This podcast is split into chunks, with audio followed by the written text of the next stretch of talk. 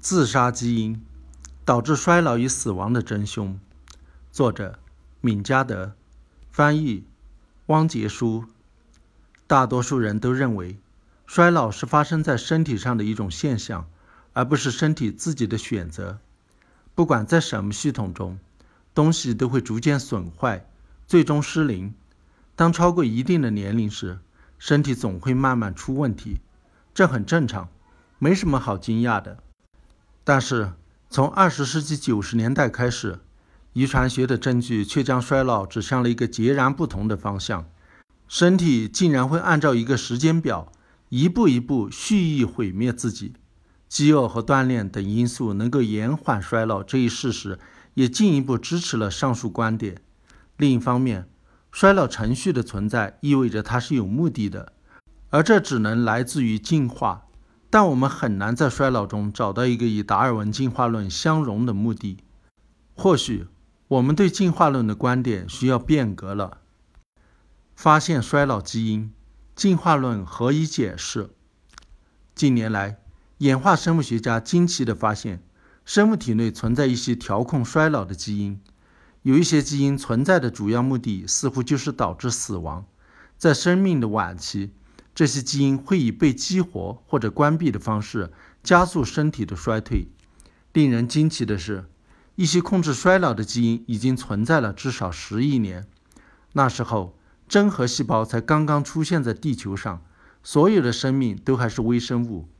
通常，进化非常善于保存成功的基因和摆脱有害的基因。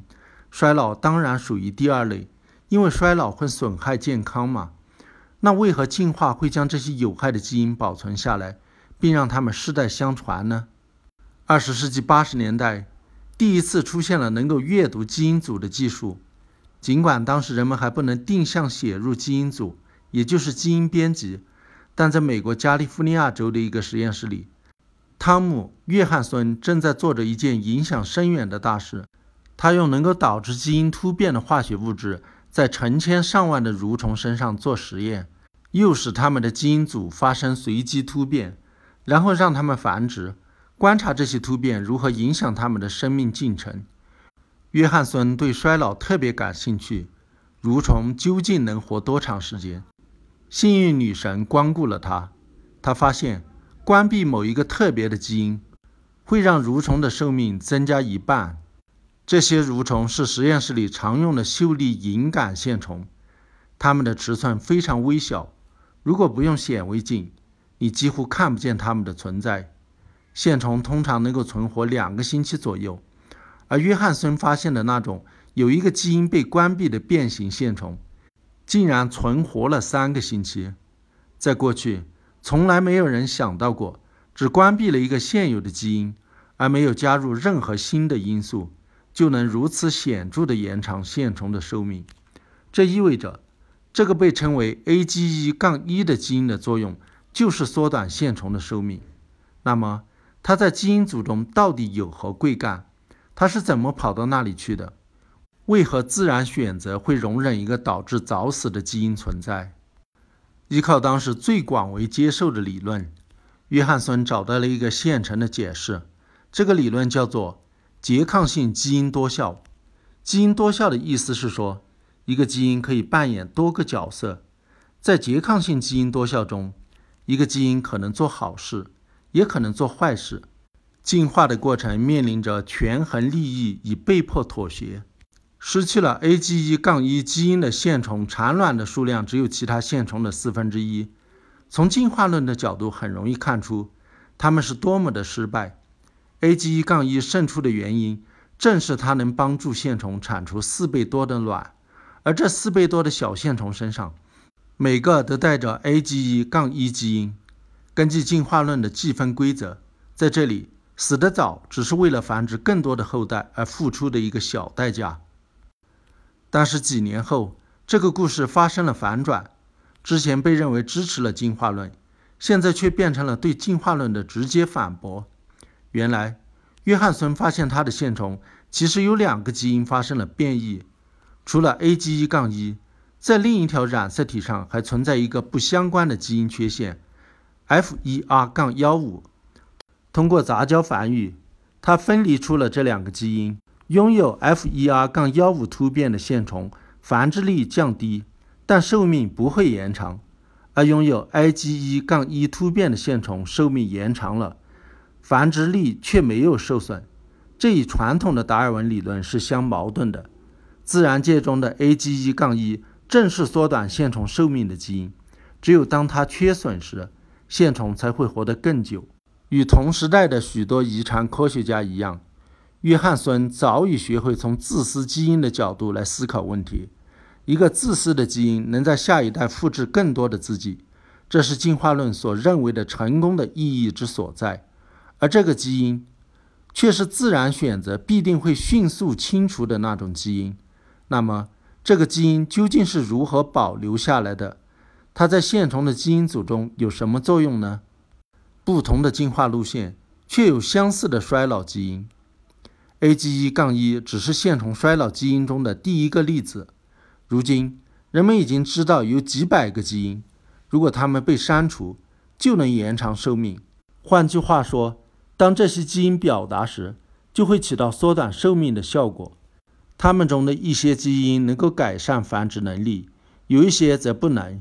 一些会带来有益的作用，但大约一半的已知减寿基因不会带来任何有益的效果。或者说，迄今还未发现任何有益的回报。除线虫之外，人们在其他实验动物身上也发现了衰老基因。研究衰老的科学家们最喜欢研究的物种还包括酵母、果蝇和小鼠。这四种生物来自于进化树上四个完全不同的分支，但回溯到十多亿年前，最早的真核细胞出现之时，它们却拥有共同的祖先。这也是我们人类的祖先，和我们拥有着一些相同的基因。这些基因控制着细胞最基础的新陈代谢、复制 DNA、产生能量、消化食物、生产蛋白质。许多至关重要的功能都是由所有真核细胞所共有的基因来实现的。导致衰老和死亡的基因也在这些至关重要的基因之列。看起来。进化似乎在保留那些使生命成为可能的最重要基因的同时，也保留了那些缩短寿命的自杀基因。这是为什么呢？为什么大自然会紧紧抓住这些死亡基因不放呢？在你的体内，有一些基因将会在你年龄增长后杀死你。值得注意的是，衰老是几乎所有真核生命共有的核心生命功能之一。一些调控酵母细胞衰老的基因，与线虫、果蝇和哺乳动物体内的衰老基因是近亲。尽管衰老对个体来说是一场灾难，但在亿万年的时光中，进化似乎刻意保护和保留了衰老基因的存在。这么看，大自然似乎泄露了一个秘密：衰老一定藏着什么重要的生物功能。在一定年龄后，身体就想要杀死自己。传统的进化论认为，衰老对健康是有害的。既然我们进化出了衰老这个现象，那它一定与什么有益健康的事情紧密相连。然而，我们对衰老的生理机制研究的越多，就越明白传统进化论观点在这里行不通。人们发现，随着年岁的增长，身体真的想要试着杀死自己，在身体中。有各种因自我保护而高度进化的系统，其中有两个系统，随着我们的年龄增长，逐渐演化成了自我毁灭的手段。这就是炎症和细胞凋亡。炎症是身体抵御入侵微生物的第一道防线，在创伤和淤青的地方，它在清除病变细胞和受损组织的过程中扮演着重要的角色。然而，随着我们年纪的增长，炎症却倒戈相向，成为了身体的敌人。比如说，软骨中的炎症是导致关节炎的罪魁祸首之一，并且在我们的动脉中，炎症带来了可能导致心脏病突发和中风的血小板。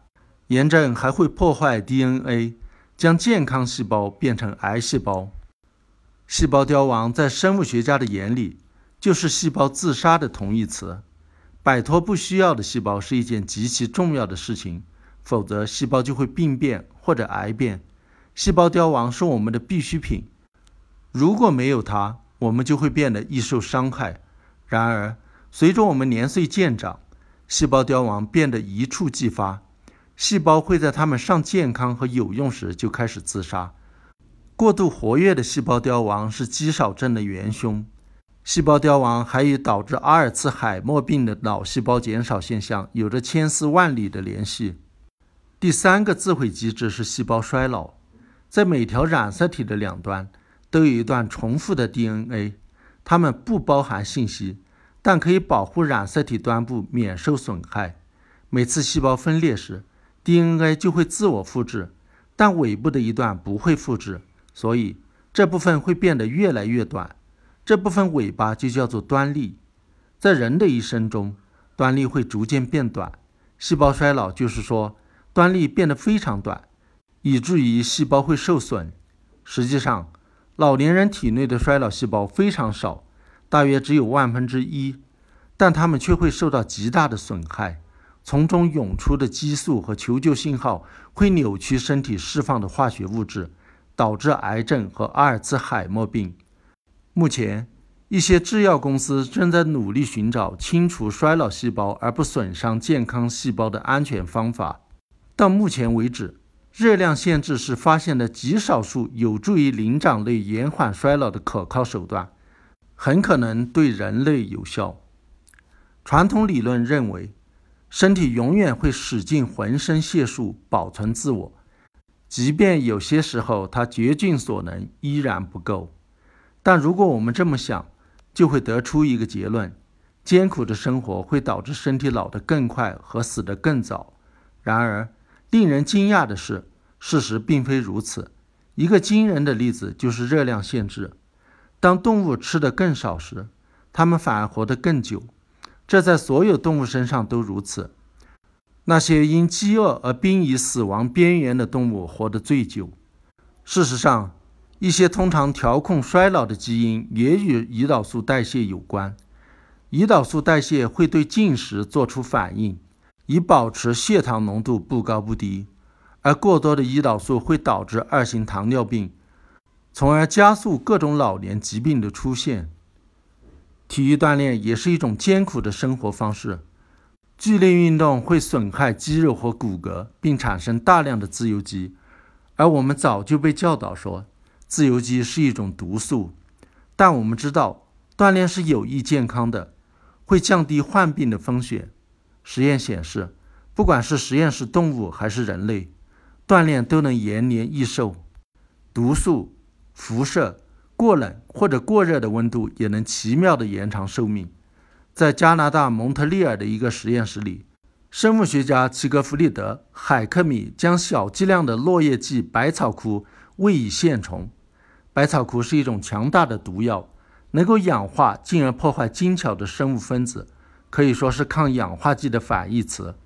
但海克米的实验却显示，喂以适量剂量百草枯的线虫寿命延长了百分之七十。为什么在饥饿时？身体反而能够更好的保护自己。如果身体将能量消耗在了锻炼和重建肌肉骨骼上，它何以能成功的避免长期损害呢？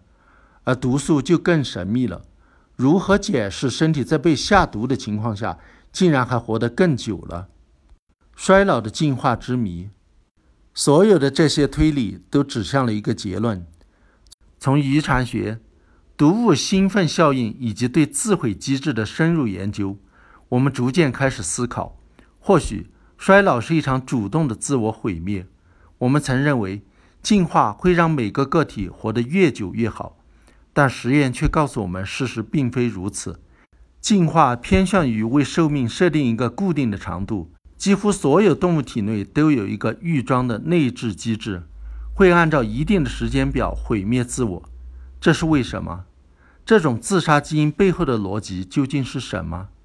请收听《形形色色的衰老》。